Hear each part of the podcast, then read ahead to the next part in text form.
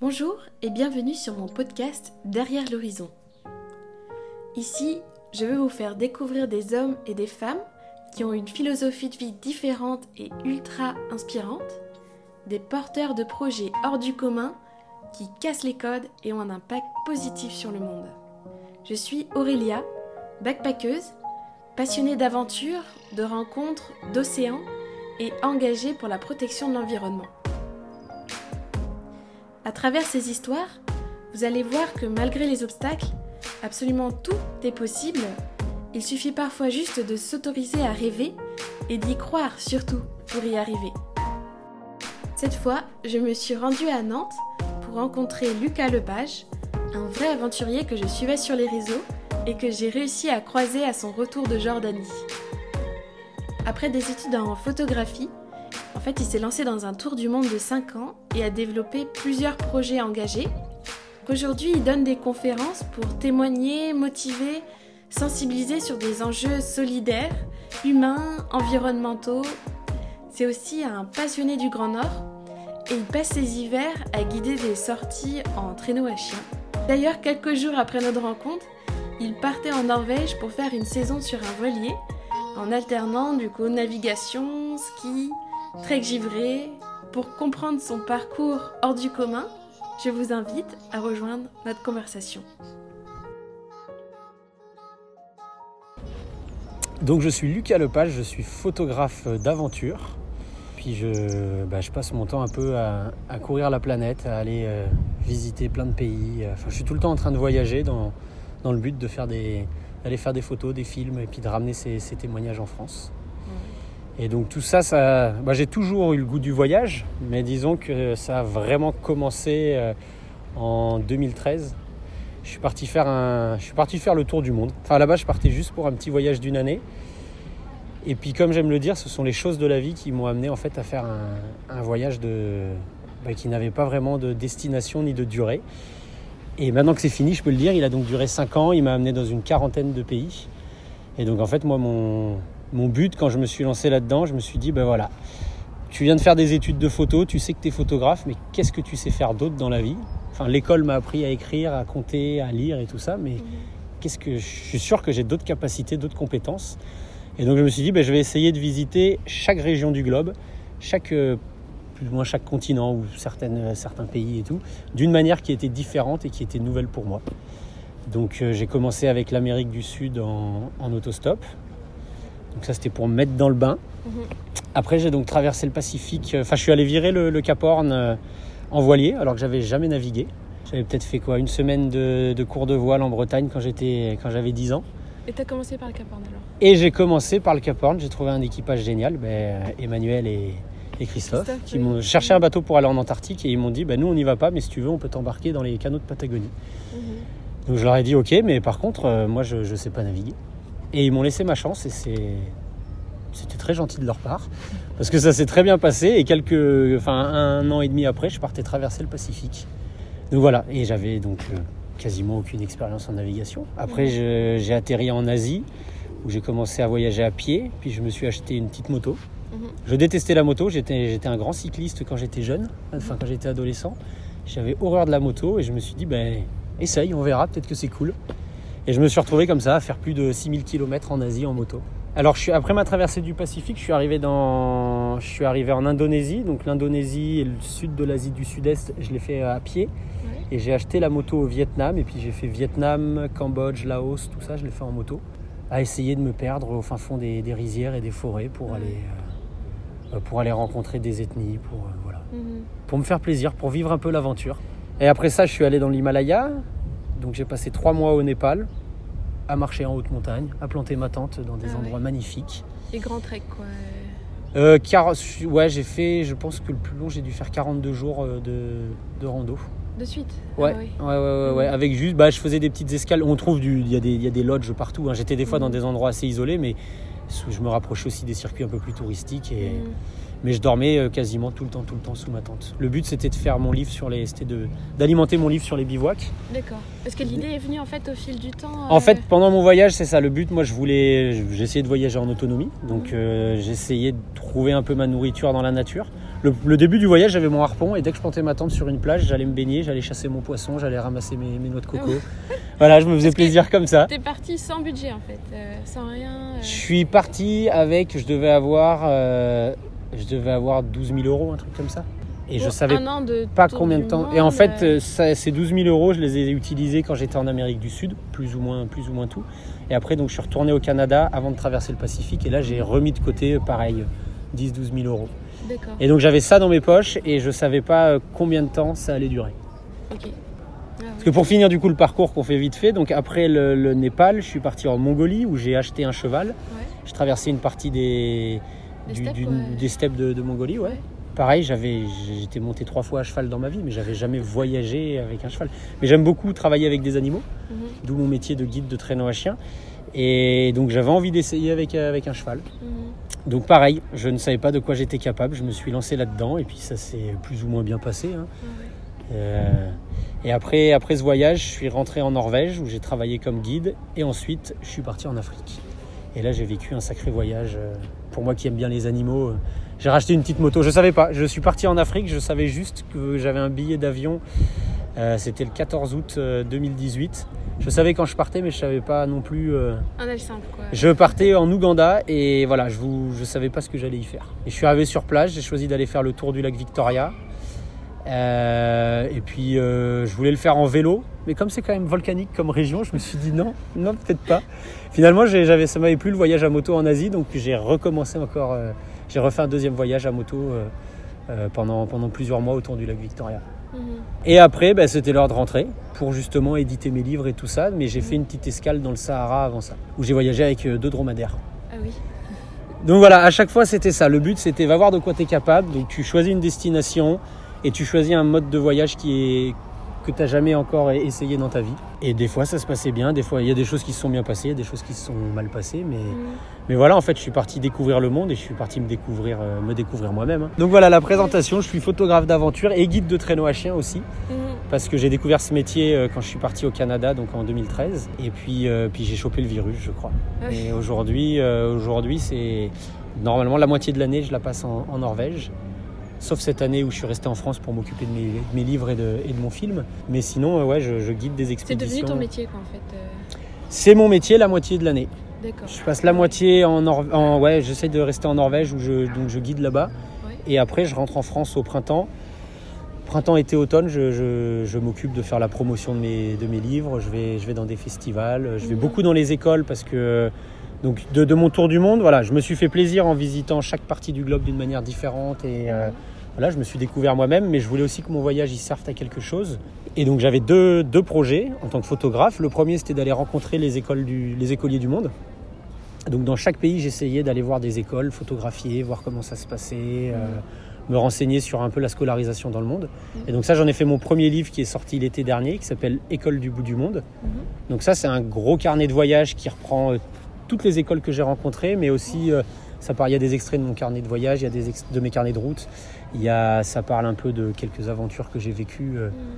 Et Pendant le- c'était de mettre en avant du coup euh, La Les- scolarisation, ouais, les, les diffé- c'était un témoignage pour regrouper un peu les, les, Les différences culturelles, les différences euh, culturelles, les différences de, de, ouais, de, scolarisation, comment ça se passe partout. Et aussi raconter un peu mon voyage. D'accord. Donc Ah ça, c'était le premier, euh, premier truc. Et du coup, maintenant que je suis en France, en fait, ce projet a pris pas mal d'ampleur. Et maintenant, je vais beaucoup dans les écoles en France. Euh, j'ai fait un diaporama et je projette ça aux enfants et je leur montre en fait parce que, comment ça se passe. Ouais. Parce que quand on est adulte, on sait qu'il y a des enfants qui travaillent, on sait qu'il y a des enfants qui n'ont pas de fourniture euh, ou qui ne vont pas à l'école pour des raisons, pour X raisons. Mhm. Mais quand on a 10 ans et qu'on a un petit enfant en France, on n'a pas forcément conscience de ça. Mhm. Donc mon but, moi, c'est de, de montrer ça aux enfants pour essayer de les, de les sensibiliser, de leur faire prendre conscience de comment ça se passe, Mhm. puis pour leur donner une petite vocation, on va dire, euh, solidaire. Ouais. Parce que moi, j'ai un gros projet, là, que je, je collabore avec une association qui s'appelle INDA, Mhm. c'est une association belge. Et en fait, on a lancé le projet de construire une école au Sri Lanka. Ah oui. Ça coûte euh, 15 à 20 000 euros. Et donc, euh, à chaque fois que je vais dans une école en France, j'en parle aux enfants et je leur dis bah, si vous voulez, vous pouvez- on peut essayer d'organiser une petite cagnotte. Et si toutes les écoles que je rencontre, j'en ai déjà rencontré une soixantaine euh, en une année là, si tout le monde joue le jeu, bah, de 100 euros en 100 euros en 100 euros, on peut y arriver assez facilement. Donc, ça, c'est mon projet, on va dire, humain et solidaire qui, qui a animé mon tour du monde. C'était mon fil rouge. Et le Ta mission quoi vraiment. euh. C'était ma mission, voilà. Je me suis dit, euh, c'est la mission, euh, c'est. Voilà, faudrait que chacun puisse apporter une petite pierre à l'édifice de l'humanité. Et donc. euh, Pas juste voyager pour soi. Voilà, faut qu'il y ait un, faut qu'il y ait un but. Donc ça, c'est le côté humain. Et mon autre projet, c'était de. J'aime beaucoup dormir sous ma tente. J'aime bien trouver les endroits les plus insolites, enfin les, les plus beaux aussi de la planète. Donc je, je- je repérais à chaque fois ces endroits, je plantais ma tente et là j'ai fait un deuxième livre, que des photos de paysages de, de tous mes bivouacs aux quatre coins du monde. Alors ça c'est pas que pendant le tour du monde, hein, c'est quelque chose que j'ai continué euh, euh, les hivers quand je guidais en traîneau à chien. J'ai aussi des photos de bivouac en France. C'est un truc que je fais tout le temps et que je ferai tout le temps de photographier mes bivouacs.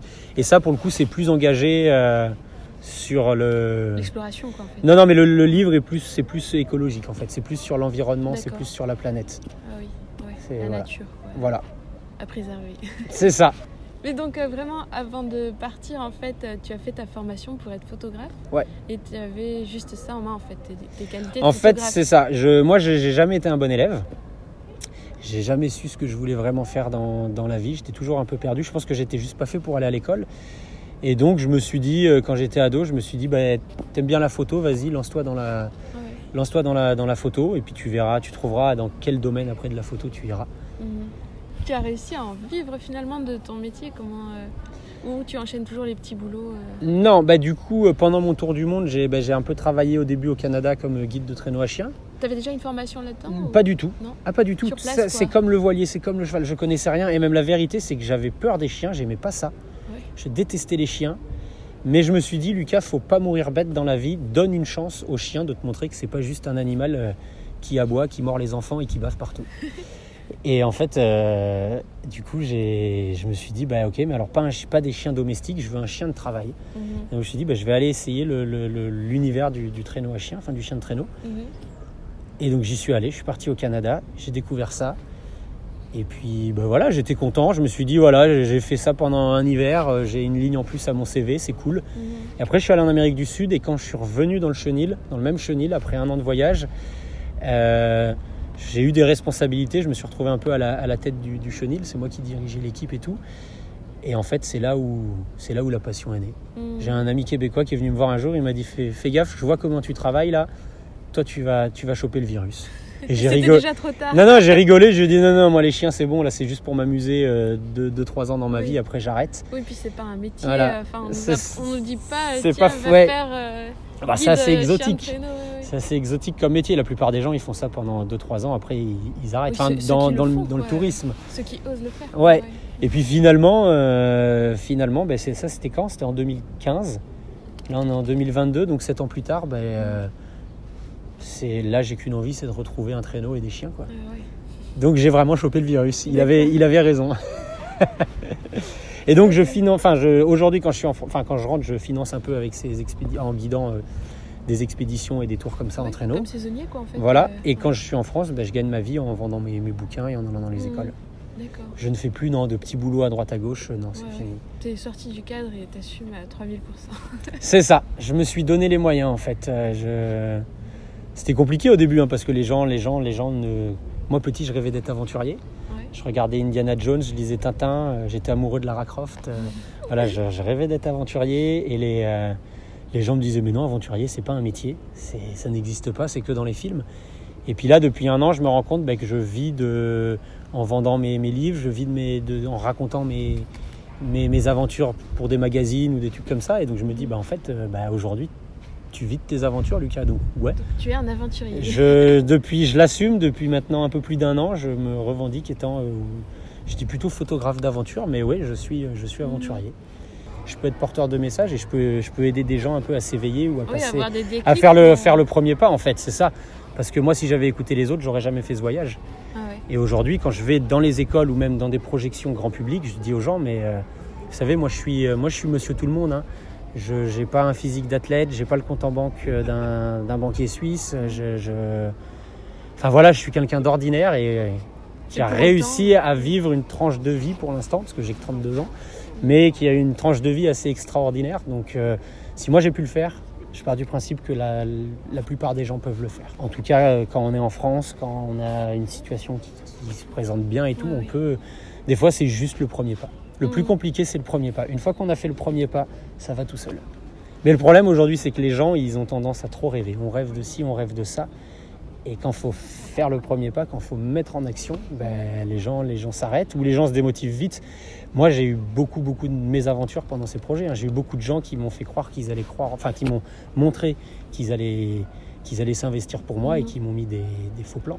Ah oui. Moi, je, l'ai- je, je- je peux le dire, mais j'ai eu un peu d'aide, mais le gros de ces deux projets, je l'ai construit tout seul. Donc en fait, il faut pas se laisser démoraliser par les autres, faut pas écouter les autres. Des fois, il faut juste écouter soi-même et puis il faut y aller. Ah oui. Ouais, c'est Concrétiser l'idée, quoi. ah, c'est ça. Mes messages, je les ai trouvés dans des livres, en Ouais. fait. J'ai jamais lu, j'ai toujours détesté lire, pourtant j'ai un bac littérature. Là, On dirait que c'est la même chose pour tout finalement. non, en fait, je trouve ça très drôle parce que moi, je suis dyslexique. J'ai eu, euh, j'ai dû avoir 6 en philo au bac. J'ai dû avoir 5 en français. Je ne parlais pas anglais, pas espagnol à la fin de ma, ma scolarité. Et puis euh, aujourd'hui, euh, je suis trilingue. J'ai écrit deux textes. livres. Bon, il y a toujours quelqu'un qui m'aide un peu quand même pour corriger les fautes. Mais je me dis, ben voilà, si moi qui suis dyslexique et qui était mauvais à l'école, je suis capable d'écrire des, des livres, bah, tout le monde. Tout le monde peut le tout le monde peut le faire quoi donc c'est et puis je me suis mis à lire pendant mon voyage et euh, et c'est plus dans les livres en fait que j'ai trouvé de l'inspiration c'est euh, bah, notamment en lisant les livres de, de Jean-Louis Etienne je sais que son il a un livre qui s'appelle Persévérer et ce livre je, le lisais quand j'étais en train de lancer ce projet de, de l'édition de mon livre et en fait ça m'a beaucoup aidé dans les dans les coups bas dans les trucs comme Mhm. ça Ne pas abandonner, quoi. Ouais, voilà, faut, faut y aller. Donc c'est un peu ça, mais euh, enfin c'est surtout dans les livres que j'ai eu l'inspiration. Après des rencontres, euh, Jean-Pierre Brouillot qui a préfacé mon, mon livre sur les bivouacs, c'était c'est une, une chouette rencontre. C'est c'est un écrivain, euh, c'est un écrivain aventurier lui aussi, enfin voyageur. Mhm. Et euh, j'ai rencontré, enfin j'ai j'ai lu son histoire sur un, dans un livre de Patrice Franceschi et, Mhm. et euh, il est, ce monsieur est aveugle, il a fait le tour du. Enfin, il a énormément voyagé en étant aveugle. Et en fait, je me suis dit, si, si ce mec, en étant aveugle, il a réussi à autant voyager en autostop en plus. Alors, moi, j'ai voyagé en autostop pendant Seul des mois et j'ai eu beaucoup de difficultés. Alors, je me dis, un mec qui est aveugle, s'il arrive à le faire. Alors, des fois, il était seul, des fois, il était accompagné. Mais s'il a réussi à le faire, ben, Oui, dans tous les cas. moi, je peux réussir à faire tout ce que je veux. Mhm. Donc il... et en fait donc je connaissais son histoire, ça m'a ça m'a un peu un peu un peu fasciné et ça m'a aussi aidé des fois dans les moments difficiles du voyage parce qu'il y a toujours des moments difficiles et et en fait j'ai fait un festival l'année dernière en 2020 et puis j'ai eu un message sur Facebook d'un gars qui me disait ah c'est cool on va se voir là-bas et je, je- je- sur le coup ça m'a rien dit. J'ai fait ok j'étais dans le rush donc j'ai pas pris le temps de répondre. Puis après coup j'ai fait mais attends ce prénom je connais c'est c'est pas l'aveugle ça? Je me suis dit ben non c'est impossible qu'un aveugle utilise les réseaux sociaux. Voilà je me suis dit ça un peu naïvement.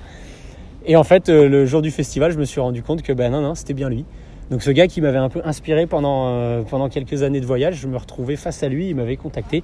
Et aujourd'hui c'est un ami et il a accepté de préfacer, de faire la préface de mon livre. Donc ouais, je pense que c'est une, c'est une bonne rencontre de, de, de- de voyage. Mhm. Il y a quelqu'un qui a une idée mais qui n'ose pas. Qu'est-ce que tu lui dis? Par exemple, dans tes conférences, là, quand là tu vas projeter, euh, si tu projettes un film, quelqu'un qui te dit Oh, j'ose pas. euh, Vas-y, j'ai dit pourquoi t'oses pas?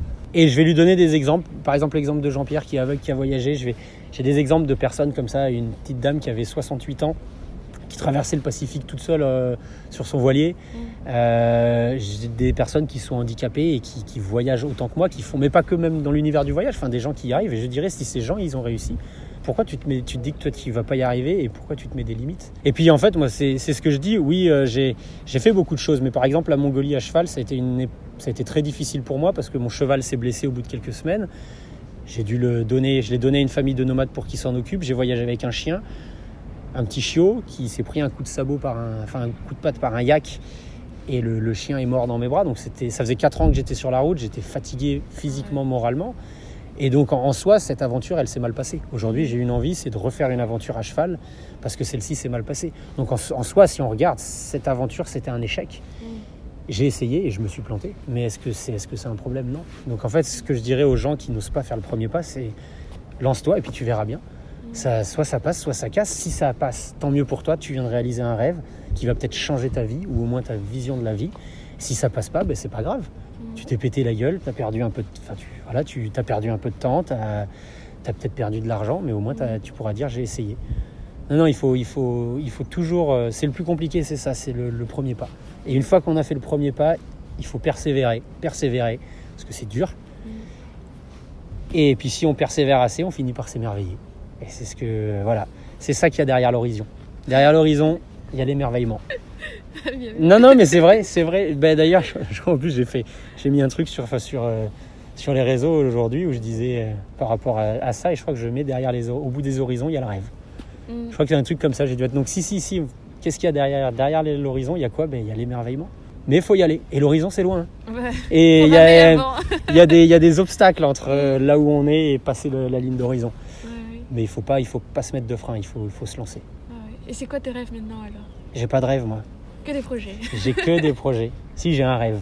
Alors, c'est, non, j'ai, un seul rêve que je garde pour moi. Parce que je sais pas s'il se réalisera, mais sinon, c'est que des projets en fait. C'est aussi, il y a aussi la façon de, de voir les choses. Ça, je l'ai découvert dans le livre euh, Vivre pour se sentir vivant. C'est ma, ma Bible de Albert Bolch. Je sais pas si je prononce bien son nom. Et, euh, et en fait, ce gars explique justement que bah, c'est beau d'avoir des rêves, mais le plus, le plus beau dans le rêve, c'est quand justement on fait ce premier pas et que ça devient un projet. Mm. Du coup, moi, en partant de cette philosophie, à chaque fois, je dis j'ai pas de, j'ai pas de rêve, j'ai que des projets. Mm. Je, je pourrais dire je rêve d'aller en Antarctique, euh, je rêve de traverser une partie de la forêt amazonienne, je rêve de traverser le Sahara avec un dromadaire. Mais le fait de se dire c'est un rêve, ben, ça laisse place au doute, ça laisse, euh, c'est, voilà, on, espère en fait. Ça C'est, dans l'imaginaire. c'est de l'imaginaire, c'est ça. Et moi, je, je- je suis plutôt du genre à me dire si c'est un projet, au moins tu as déjà fait le premier pas. fait. Parce Mm. que dans ta tête, c'est plus de l'imaginaire, c'est voilà. Et puis mine de rien, ben là j'étais dans le désert en Jordanie, donc j'ai appris à me débrouiller, comment trouver de l'eau, euh, comment supporter la chaleur. Donc c'est déjà, euh, c'était juste trois semaines, mais c'est déjà un premier pas vers le désert. Mm. Donc en fait, on, c'est comme ça, c'est petit à petit. Et tu t'es jamais pris de gros stops dans la vie où on t'a dit oh attention t'es pas invincible non plus. euh. Quand j'ai fait mes, des expéditions de traîneau, euh, ce, qui, ce qui va être justement mon prochain film, pendant le confinement, euh, j'ai failli faire une chute dans un ravin. Et, euh, et là, j'ai atteint mes limites. Je me suis dit, là, peut-être que j'ai atteint mes limites de, de, de Mm. musher. Là, peut-être qu'il faut que je calme, que je, je fasse des. On était deux et j'étais là, il faut peut-être ralentir, arrêter de faire des trucs aussi engagés, aller explorer. ouais. Là, j'ai atteint mes limites. Enfin, je dis ça, mais deux semaines après, on était de nouveau sur les traîneaux. Mais euh, si, là, là, évidemment que la vie m'a mis des obstacles, euh, enfin des bâtons dans les roues, évidemment. Mais souvent, c'est c'est plus des choses liées aux, aux autres. C'est pas lié à mes, mes aventures parce que c'est ça, quand moi je voyage, c'est moi qui ai choisi d'être là. C'est moi qui ai choisi de planter ma tente sur une crête de montagne en plein milieu d'une tempête pour faire une belle photo, alors que j'aurais pu dormir dans, dans, une- dans un petit hôtel à une heure d'ici. C'est moi qui ai choisi d'aller dormir au milieu de- du territoire où il y a des, des hyènes. Donc Mm. en fait, c'est. C'est ta responsabilité. C'est moi qui ai choisi d'être dans le désert et de le faire. Donc si mon genou il, il vrille, bah, c'est- j'ai aussi, je peux aussi dire, bah, je rentre à l'hôtel et je prends un avion, je rentre en France. C'est Mhm. moi qui choisis d'être là en fait. C'est moi qui choisis d'être à cet endroit, à ce moment-là. Et il peut y avoir plein de contraintes, qu'elles soient géographiques, que ce soit le climat, que ce soit les animaux. Et donc j'ai pas le droit de me plaindre parce que c'est mon choix d'y être. Mm. Par contre, quand c'est des interactions avec d'autres hommes, d'autres personnes et que ça va mal, là, là j'ai le droit de me plaindre ou de me dire bah ouais, mais non, ça, ça me plaît pas. Mais oui, des, des coups durs, j'en, j'en- oui, oui, j'en ai eu. C'est un peu l'essence de ma vie, le, le bivouac. Je vis un peu pour ça. Planter une tente euh, sous la voie lactée. C'est ça, c'est ça. Amener des gens faire ça en fait, parce que je me rends compte qu'il y a plein de gens qui rêvent de bivouac, il y a plein de gens qui grandissent en, en- en ville. Bah, une des premières expéditions en traîneau que j'ai fait, il y avait un des clients qui avait 45 ans, il n'avait jamais dormi de sa vie sous une tente. Au début, j'étais là, mais comment c'est possible qu'à 45 ans, enfin, je, je revenais pas parce que moi, j'avais, euh, j'avais 27 ans à l'époque et je venais de faire le tour du monde en dormant sous une tente. J'avais, je, je ne sais pas combien de centaines de nuits sous tente. Et donc, j'étais content d'amener cette personne euh, faire des, faire des bivouacs et tout. Et, et c'est, j'aime beaucoup ça. Donc, en fait, le partager avec d'autres gens, leur apprendre ça. J'ai un côté, je pense, un peu pédagogue. euh, Et puis, quand on partage sa passion, ça est toujours mieux que quand on partage autre chose, en fait. Oui, On y a- quand il y a de la ouais. passion, en fait, ça se ressent. Et Jean-Louis Etienne disait, j'avais été à une de ses conférences là à Brest, euh, qu'il faut être bon dans sa zone d'influence. Voilà, t'es en plein dedans. Alors si je suis bon, je sais pas, ce, ce sont Non, les autres qui, dire les- qui me le diront. On, voilà, on, on a une mission en fait quand on vient, on est tous bons dans un domaine et on a presque l'obligation Ben, d'aller dans ce domaine-là Moi, c'est pour ce que, réussir. ouais, c'est ce que je dis dans mes conférences et tout, c'est que voilà, enfin, je le dis surtout aux enfants parce qu'ils ont besoin de croire en eux. Quand on a 10 ans, on a besoin de ça, et je le dis, je le dis à chaque enfant, et puis je les pointe du doigt parce que ça leur fait toujours bizarre quand je fais ça. Je leur fais, toi, tu as un talent, toi, toi, toi là, vous avez des talents, toi, tu as des compétences. Maintenant, c'est à vous de trouver dans quoi vous êtes bon, et ensuite faites-en quelque chose. On a tous un truc à faire sur, sur cette planète. Donc c'est soit vous restez chez vous assis dans le canapé à rien faire, soit vous trouvez ce dans quoi vous êtes bon et puis vous, vous y allez. Vous faites, euh, vous faites vivre en fait ces compétences. Vous les mettez à profit et puis voilà. Il y en a qui sont bons, euh, enfin c'est dans tous les domaines. hein. Il y en a ça va être ben, pour devenir banquier, il y en a ça va être pour, il ça va être pour construire des maisons. Moi c'est peut-être dans le voyage et dans la, la pédagogie. La Voilà. transmission, quoi. C'est ça, on a tous quelque chose à apporter sur cette planète. Maintenant faut, faut s'en donner les moyens. Oui. Et moi c'est ce que c'est ce que j'essaye de faire depuis que je suis depuis que je suis rentré. Ouais, Mais il faut, je, je reconnais qu'il il faut en fait de l'inspiration. C'est pour ça que je suis content aussi de faire ce podcast. C'est parce que mine de rien, ben, si on reste, si on, si on reste tout seul dans son coin à essayer de faire son truc, c'est plus compliqué. Et des fois, ben, ben, il faut, faut ouvrir un livre, faut écouter un podcast, faut regarder, aller à une conférence. Moi, depuis que je suis rentré, j'ai commencé à, aller dans des festivals de voyage. Et, euh, et j'ai fait énormément de rencontres et des, des gens qui m'ont qui m'ont appris euh, que ce soit de la technique en, en montage vidéo, que ce soit des gens qui des contacts que je me suis fait pour partir voyager plus tard. Sur tous les domaines, en fait, je me suis fait des, des contacts. Donc ça, c'est aussi important, c'est de quand on aime un, un domaine, que ce soit le voyage ou euh, je sais pas la médecine ou euh, manger bio ou n'importe quoi, il faut se renseigner sur les gens qui gravitent autour de ce domaine, qui, un, qui ont de l'influence dans ce domaine, et ça peut les sources d'inspiration, ça ça aide beaucoup à faire le premier pas. Hmm. On se dit que c'est possible, en fait. Ouais. Ouais, c'est ça. Alors, faut jamais se sous-estimer. faut toujours se dire si lui, il a pu le faire, moi, je peux le faire. Hmm. Surtout moi, faut me prendre moi comme exemple. Parce que je, je sais que je suis, euh, je suis quelqu'un des, des- des- des ordinaires et puis je me suis fait, je me suis fait tout seul. Hmm. Alors j'ai- j'avais ma famille, j'ai toujours eu ma famille derrière moi, mais je me suis fait euh, tout, tout ce qui, tout ce que, ce qui me fait vivre aujourd'hui et tout ce que je fais aujourd'hui, je l'ai fait tout seul. Hmm. Donc voilà, faut, faut y croire. Ouais. Je dis que déjà je dis il n'y a pas d'aventure sans mes aventures. Le risque est trépidant et l'inconnu est exaltant. Et donc c'est pour ça que je me lance dans toutes ces aventures. Et par exemple une fois en alors c'est une de mes c'est une de mes, de mes histoires préférées ça. Je suis parti quand j'étais en Mongolie donc j'avais plus mon cheval, j'avais plus mon petit chien, j'étais j'étais KO complet. J'en Ouais. pouvais plus de j'en pouvais plus. Et mon frère devait me rejoindre de, de 10 jours après et donc j'avais 10 jours à tuer. Et j'étais voilà mon, mon mon petit, j'étais pas en train de faire une dépression, mais j'avais un gros coup de blues à Mhm. cause de, de- mon petit chien là que je venais de tuer. Et, et je me suis dit, bah tiens là, il y, y a une petite zone euh, aride, un petit désert, et il y a des loups là-bas. Je me suis dit, bah, moi qui, adore les loups, je vais aller voir les loups. Et donc je suis parti euh, à pied. Au bout de deux jours, il y a un petit chien qui a commencé à me suivre. Je lui ai dit, ne me suis pas parce que tous les animaux avec moi en Mongolie, il leur arrive des malheurs. Et j'ai passé sept jours là-bas à essayer de voir les loups, à suivre les traces, à repérer des trucs. Je les ai pas vus. J'ai juste vu des, des traces dans le sable et tout. Et en fait, le dernier soir, j'attachais mon chien tous les soirs. Au, bout- au début, je pouvais pas le toucher, il me suivait à distance, puis je lui donnais à manger. Je lui donnais plus à manger que moi, je mangeais moi-même. Parce que j'ai cette... j'ai un peu trop de compassion, enfin d'empathie envers les animaux, donc je voulais Ah oui. qu'ils mangent bien. C'est- Et, Ça euh. Ouais, c'est ça. Et en fait, là, au bout, quand j'arrivais à le toucher, à le caresser, à, à- et même à la, enfin, j'ai j'ai pu l'accrocher. Donc le chien, ce soir, je l'accrochais à une corde, à une pierre ou à ma tente pour pas qu'il sauve auprès des, après les animaux et après les loups. Et le dernier soir, j'avais pas vu de loup. J'ai dit bon, ben en fait, il y a pas de loup. Enfin, c'est, j'ai loupé mon truc et j'ai planté ma tente. J'ai pas attaché le chien. J'ai même pas mis la doublure de ma tente. C'était juste la moustiquaire. Et en fait, pendant la nuit, sur les coups de 1h30 du matin, ben, les loups étaient, ils étaient, euh, il y en a, je sais pas combien, il y en avait une douzaine, je pense. Il y en avait qui étaient juste derrière ma tente à 20 ou 30 mètres. J'étais au pied d'un monticule, monticule rocheux. J'étais donc, j'étais donc au pied d'un monticule rocheux. Et eux, ils, ils devaient être dessus. Il devait y en avoir 5 ou 6 dessus. Il y en avait d'autres qui étaient à- en haut d'une colline qui était à 500 mètres. Et en fait, ils se sont mis à, ils se sont mis à hurler. Et moi, ça m'a réveillé en sursaut. J'ai attrapé ma machette et j'étais là. euh, bah, Qu'est-ce que tu vas faire Qu'est-ce qui va se passer? Alors je sais en fait, c'est parce que dans la journée il y a des gens qui, qui ont tué une chèvre pas loin, parce que j'étais un peu du coup de retour à la civilisation, et c'est l'odeur du sang qui a attiré les loups, et je savais qu'ils allaient pas m'attaquer moi, parce que voilà, je sais que le loup n'est pas n'est pas si dangereux que ça. J'avais plus peur pour mon petit chien, mais en fait mon petit chien au lieu de partir à la course les voir, bah, il était tétanisé, donc elle est restée couchée dans les hautes herbes, et, euh, et donc le donc c'est- ça a duré quoi? Ça, Ils ont dû hurler pendant pendant une minute, deux minutes. Hmm. Moi, j'avais la lampe frontale, la machette à la main et j'avais le palpitant. et puis ça s'est calmé. Je pense qu'après, j'ai réussi à retrouver le sommeil. Et en fait, le lendemain, je me réveille, je me fais mais oh, waouh, c'est incroyable ce que tu viens de vivre. Quand t'as arrêté de chercher qui sont petits. C'est ça, et, et c'est ça, et ça m'a surpris. J'étais pas prêt du tout. Moi, je voulais les voir la journée en fait. Et, euh, et donc ça aussi, ça c'est un truc, c'est que quand je dis qu'il faut faire le premier pas, faut, faut pas avoir peur. Ben, des fois, on se retrouve dans des situations qui font quand même peur, mais c'est ce qui fait les meilleurs souvenirs. Alors je sais que mes voyages, il y a eu beaucoup de naïveté, il y a eu de l'insouciance où je savais pas les risques que je prenais. Mm. J'ai une bonne étoile qui veille sur moi. Mm. Il y a des trucs, on m'a dit des fois, hein, je faisais des choses et puis les d'autres aventuriers ou même les locaux, ils me disaient non mais là, estime-toi heureux d'être encore en vie en fait. Mm. Mais des fois, c'est pour ça que c'est bien de pas trop organiser parce que Ouais. quand on organise trop, Pas quand trop on, se- écouter, euh, quand on se renseigne trop, fait, on fait plus rien. on fait plus les choses, on les fait avec la peur au ventre. Alors que des fois, c'est cool, on peut se lancer et puis on vit des trucs extraordinaires. Il faut, il faut des risques et il faut, il faut des risques dans l'aventure, sinon il n'y en a pas.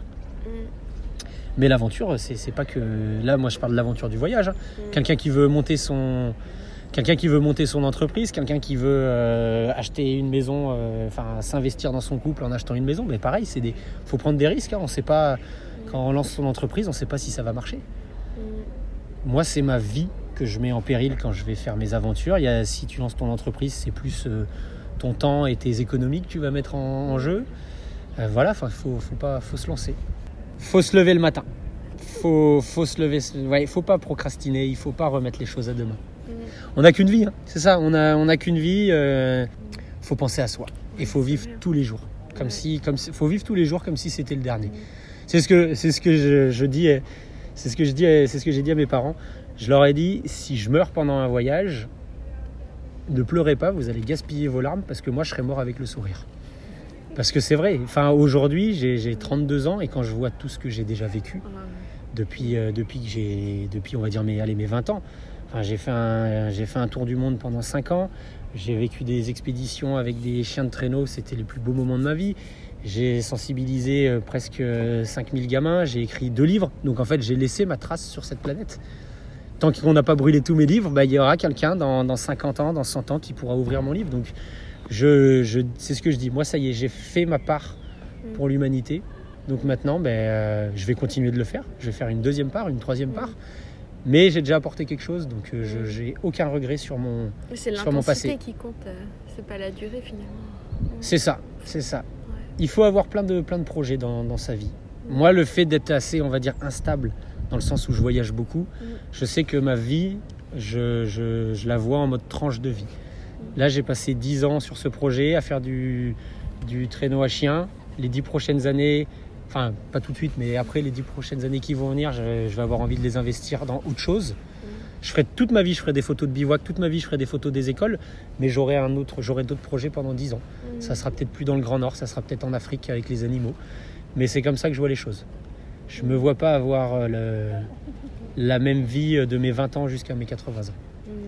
Faut juste faire page blanche, C'est laisser ça. venir, et quand ça vient, y aller. Ben, en fait, c'est en fait, ça d'ailleurs, la page blanche, c'est bien, c'est une très bonne chose. C'est ce que je dis des fois aux, aux gens. Enfin, si, si tu si as un projet, le mieux, c'est tu t'assois à une table, tu prends une feuille blanche, un stylo, et tu commences à écrire juste en prise de notes avec un gribouillis à droite, un gribouillis à gauche, pas écrire des, des belles lignes et tout.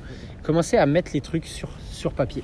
Tu les mets sur papier et ça peut. Et une- du moment où tu as écrit le premier mot sur une feuille, c'est que ton projet, enfin ton rêve, c'est plus un rêve, ça devient un projet. Euh, Est-ce que tu aurais un petit mot de la fin euh, Par rapport à l'horizon? Attends, je vais, Ah te, oui. je vais te lire ma. Oui. Un petit mot de la fin. petit mot de la fin, un dernier conseil, un truc. euh, je sais pas, demain tout s'arrête, il te reste un truc à dire. Demain tout s'arrête Ouais, tu tombes d'une cascade. euh, Alors euh, non, non, non, moi je suis persévérant. J'ai toujours dit, et ça je m'en suis rendu compte en voyage, qu'on pouvait m'enlever mes deux jambes. Je continuerai toujours de voyager. c'est pas On- toujours possible. Hein. Si, si, si, j'ai croisé quelqu'un qui justement... une cascade aussi.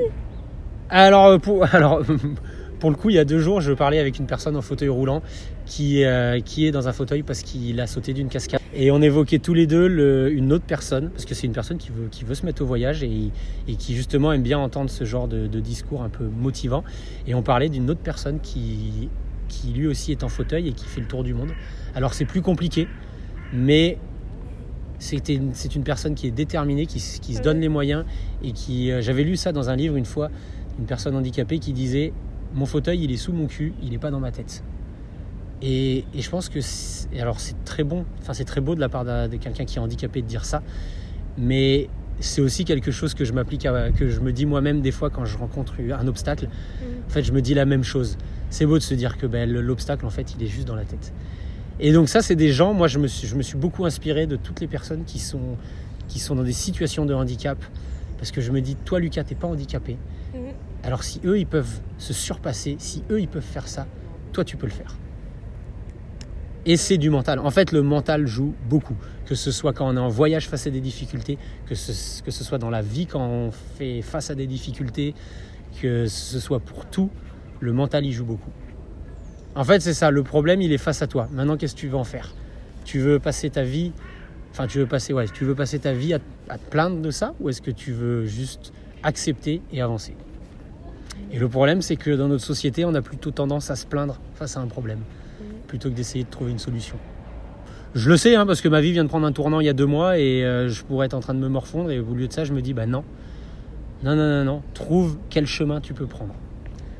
Il y a une expression comme ça qui dit, euh, le, chemin, il y a plein de pierres sur le chemin, à toi de voir si tu veux en faire un pont ou un mur. Et ben voilà, moi j'essaie de construire des ponts. Puis s'il s'écroule, c'est pas grave, je sais nager. Que ce soit euh, mes accidents en voyage, que ce soit comme toi un, accident, euh, qui, un accident physique, que ce soit un licenciement, que ce soit une rupture amoureuse. Quoi qu'il arrive, en fait, il n'y a rien qui arrive par hasard. C'est à toi de voir ce que tu veux en faire. Comme je le disais juste avant, soit ben, tu t'appuies-toi sur ton sort et tu te plains, tu te plains et puis rien ne change. Soit tu prends ça comme, euh, comme un tremplin et puis tu, mm. tu, te diriges vers un autre chemin où ça te fait. Enfin voilà, tu, tu te boostes par rapport à ça. C'est toujours comme ça qu'il faut voir les choses. Suivez vos rêves, ils connaissent le chemin. Merci. C'est tout ce que j'ai à dire. bah, du coup, si ça intéresse euh, tes, nombreux auditeurs de découvrir mes, aventures, j'ai donc, comme je l'ai dit, écrit deux livres. Enfin, ce sont deux livres photos. Le premier, c'est euh, École du bout du monde. C'est en auto-édition, donc c'est moi qui gère, euh, qui gère les envois et tout ça, mais ça, ça raconte un peu tout mon voyage et la scolarisation. Ça parle de la scolarisation dans le monde. Donc il y a beaucoup de photos d'enfants pour le coup. Et le deuxième, c'est Dormir sous les étoiles qui vient de sortir là au mois de novembre. Et donc ça, c'est pas mal de d'anecdotes sur mes bivouacs aux quatre coins du monde, quelques petits textes un peu philosophiques sur le bivouac et beaucoup beaucoup de photos de bivouac. Euh, ça va du Canada jusqu'en Patagonie, en passant par le Sahara et les cimes de l'Himalaya. Donc voilà, un beau livre photo. et on peut les retrouver où alors? Lucaslepage.com. Parfait. L'instant pub, parfait. Et clap, terminé. J'espère que les paroles de Lucas vous pousseront à passer du rêve au projet. De mon côté, j'ai visualisé un rêve que j'ai depuis toute petite. Partir vivre en Polynésie et découvrir cet archipel qui m'intrigue depuis des années. Je vais vous confier un scoop. Quelques jours après l'enregistrement de cet épisode, j'ai acheté un aller simple pour Papeete, la capitale de Tahiti, en me laissant 4 semaines de délai pour tout boucler et me lancer. Alors, je n'ai qu'une seule question à vous poser. Et vous, quels sont vos projets? Merci pour votre écoute et à bientôt pour de nouvelles aventures.